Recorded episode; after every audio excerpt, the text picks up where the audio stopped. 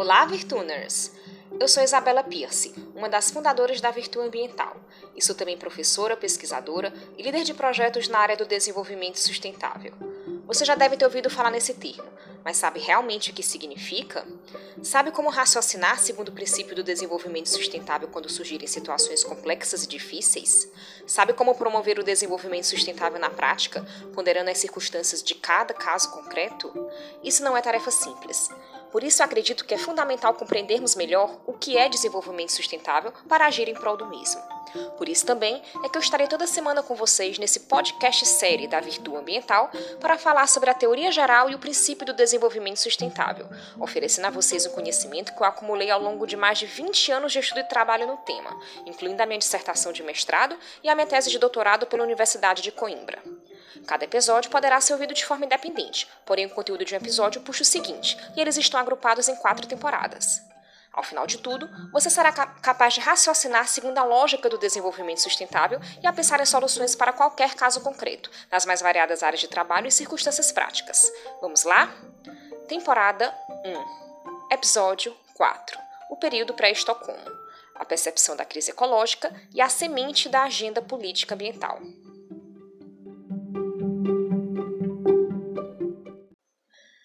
Vimos no podcast anterior que, por volta da segunda metade do século XX, o direito ambiental nasceu conforme a sequência fato, valor e norma, em que danos ambientais que passaram a atingir intensamente a saúde ou patrimônio de pessoas foram valorados e se tornaram casos escândalos, exigindo uma resposta jurídica, tanto para indenizar as vítimas, como também para criar leis gerais que impedissem aquilo de acontecer novamente.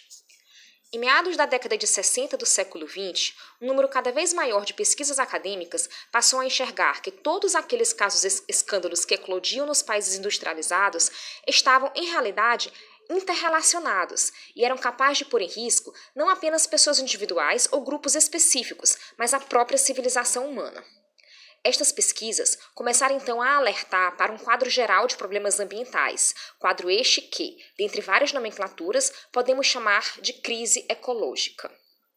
E, semelhantemente à sequência fato, valor e norma anteriormente descrita, eu proponho outra sequência para ilustrar o fenômeno de percepção da crise ecológica. Seria a sequência fato, pesquisa e agenda política ambiental. Pois, primeiramente, um fato ambiental foi observado. Depois, ele foi cientificamente pesquisado. E o resultado da pesquisa, então, trouxe um alarme ao mundo e começou a construir uma agenda política ambiental. Pois bem, o primeiro fato a analisar foi o que denomino como morte anunciada do Mar de Aral. O Mar de Aral era o quarto maior lago de água doce do mundo no início do século XX Estava situado no Cazaquistão e, além de constituir um grande ecossistema marinho, possuía também diversos usos econômicos, como pesca e navegação. Ocorre que, na primeira metade do século XX, a União Soviética realizou uma série de barragens e desvios dos rios que alimentavam o Mar de Aral, a fim de irrigar plantações e outros usos. Desde então, o volume de água no Mar de Aral começou a cair gradualmente e a própria área ocupada pelo mesmo começou a encolher, chegando ao ponto de, na década de 80, aparecer uma faixa de terra no centro do Mar de Aral, que se dividiam então em dois, Aral do Norte e Aral do Sul. Além da navegação do Mar de Aral ter sido extinta, o menor volume de água tornou-a mais salgada, matando os peixes e praticamente toda a economia pesqueira da região. Atualmente, início do século XXI, o Mar de Aral está apenas com 10% do seu volume de água original.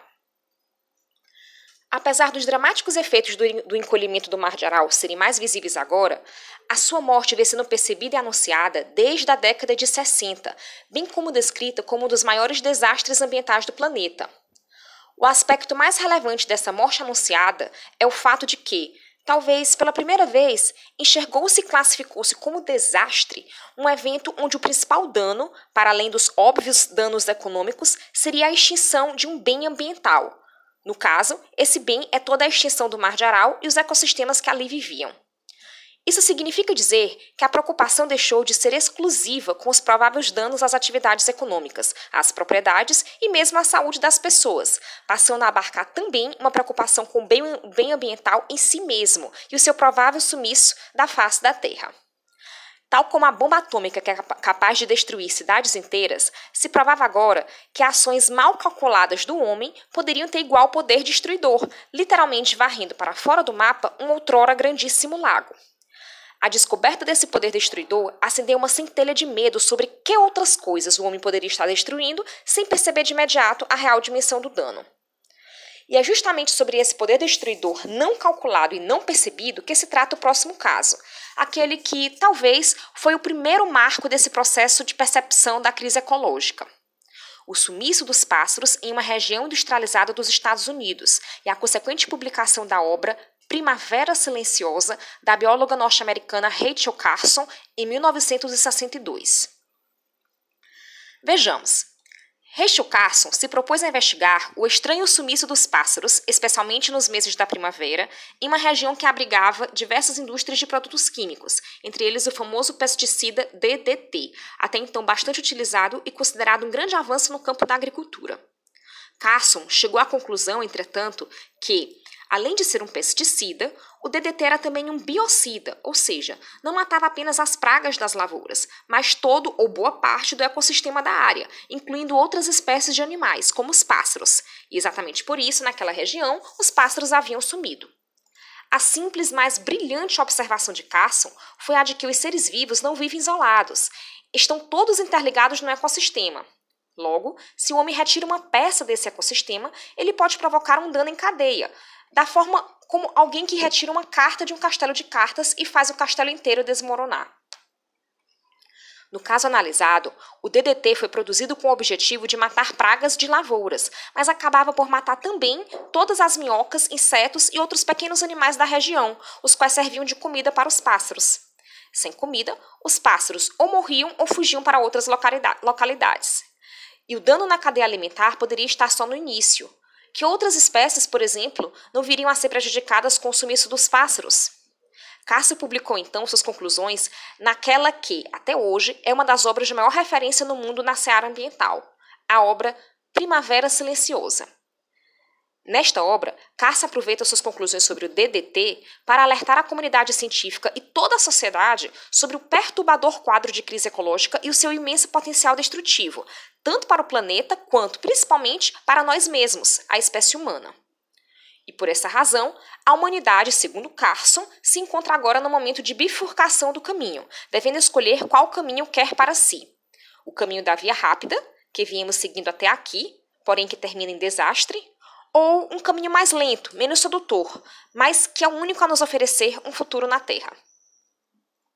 Eu entendo que o maior mérito de Rachel Carson foi o de não tratar o caso, o caso do DDT como um simples caso isolado de contaminação ou poluição, mas sim como uma evidência de um mal maior, o mal da crise ecológica global, que requererá muito mais do que medidas pontuais e isoladas, mas verdadeiramente um novo paradigma civilizacional. A referida obra foi capaz de olhar muito além do seu tempo e prever, com exatidão, o dilema civilizacional no qual a humanidade se encontra hoje. Exatamente por isso, as palavras de Rachel Carson serviram tão fortemente como inspiração para uma série de pesquisas, discussões e obras acadêmicas que vieram nos anos seguintes sobre a crise ecológica. E como vieram? A obra de Rachel Carson, assim, constituiu ela própria um fato que fomentou novas pesquisas e, por fim, inseriu novas questões na agenda política ambiental. Como exemplo, faço destaque para o artigo acadêmico A Tragédia dos Bens Comuns, de Garré Hardin, publicado em 1968. Nesse artigo, Hardin finalmente explica, em linguagem científica, aquilo que vários tratados internacionais de décadas anteriores sobre regulação da pesca ou uso de água comum buscavam evitar. O que seria? A superexploração dos recursos comuns e o consequente exaurimento dos mesmos. Em síntese, Hardin nos mostra que, quando um bem é comum a todos e de uso livre, as pessoas tendem a usá-lo ao máximo possível, numa competição invisível com os outros usuários. Nessa esteira, quando o bem começa a se tornar escasso, a competição aumenta ainda mais, pois se uma pessoa diminuir seu ritmo de uso, aquilo que ela deixou de usar será feito por outro, e então a primeira pessoa ficou em desvantagem. Percebendo isso, todos passam a usar aquele bem numa velocidade ainda maior, a fim de não serem os últimos da fila e ficarem em desvantagem. Com isso, o bem comum entra numa espiral de superexploração até ser completamente exaurido. E nisso consiste a tragédia do bem comum.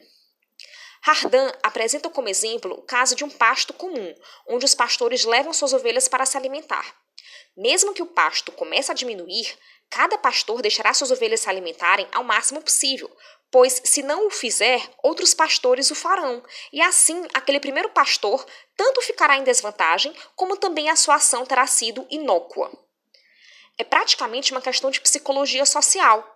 Cada pessoa, ao se comparar com as outras e para não ficar em desvantagem, usa ou explora o bem comum ao máximo, pois qualquer autorrestrição, além de ser individualmente desvantajosa, também será ineficaz do ponto de vista prático se não for seguida por todos. A única forma de impedir a tragédia do bem comum será se todos os envolvidos acordarem entre si e limitarem as suas porções individuais de uso e exploração, a fim de respeitar a capacidade de carga, ou seja, a capacidade de renovação daquele bem comum. Em artigo que escrevi sobre o uso da água e a crise hídrica, eu avancei um pouco mais na ideia original de Garret Hardin e propus uma sistematização da tragédia do bem comum em duas categorias, ou seja, duas formas através das quais a referida tragédia ocorre. Seriam elas: 1. Um, o bem comum enquanto recurso natural, que é explorado para além da sua capacidade de renovação, ocasionando a escassez daquele recurso. É justamente o caso do pasto citado por Radan, bem como é o caso da madeira de florestas, os cardumes de peixes dos rios, eh, a água quando é captada para o uso humano, ou quando é retirada dos rios ou do lençol freático. 2. O bem comum enquanto meio receptor de resíduos, o qual recebe os resíduos das, das nossas atividades em quantidade maior daquilo que é capaz de depurar. Logo, com o tempo, torna-se saturado, o que pode significar poluído ou com suas funções ecossistêmicas alteradas. É o caso, por exemplo, do ar atmosférico, que recebe os gases da atividade industrial e torna-se poluído a ponto de provocar milhares de mortes, como nos dias do Great Smog em Londres, que a gente viu no podcast anterior. Ou ainda o caso do solo, que fica contaminado após anos de despejo irregular de resíduos sólidos tóxicos. Ou ainda, o caso de corpos hídricos, como rios, lagos e mares que se tornam poluídos após o lançamento de afluentes não tratados, como vimos no caso da Baía de Minamata, no Japão, no podcast anterior. Temos então que o termo tragédia do bem comum é uma forma sintética de anunciar uma, uma, grande gama de danos ambientais que, numa escala global, podem levar a espécie humana ao colapso. Basicamente, nós somos as ovelhas que estão comendo velozmente todo o pasto, e o problema é que não existe outro pasto, ou seja, não existe outro planeta. Alguém precisa, então, chamar os pastores, convencê-los da iminência da tragédia e colocá-los para conversar entre si, a fim de chegarem a uma solução e a controlarem o quanto comem daquele pasto. E esse papel de mediador tem sido assumido pelas Nações Unidas, em grande parte. Assim foi em 1968, quando as Nações Unidas fizeram uma chamada para todos os países do mundo se prepararem e participarem, dali a quatro anos, da primeira Conferência Mundial sobre Meio Ambiente, que iria ocorrer na cidade de Estocolmo, na Suécia, e teria como objetivo discutir os problemas ambientais globais e propor soluções para os mesmos. A partir de 1968, então, muitos países e grupos da sociedade encomendaram pesquisas científicas e fomentaram discussões, as quais aumentaram ainda mais a atenção em torno da iminente conferência, influenciando diretamente os temas e as propostas levadas para a mesma e reverberaram na sociedade, fazendo com que os anos anteriores à Conferência de Estocolmo ficassem realmente marcados como os anos em que finalmente emergiu a consciência da crise ecológica.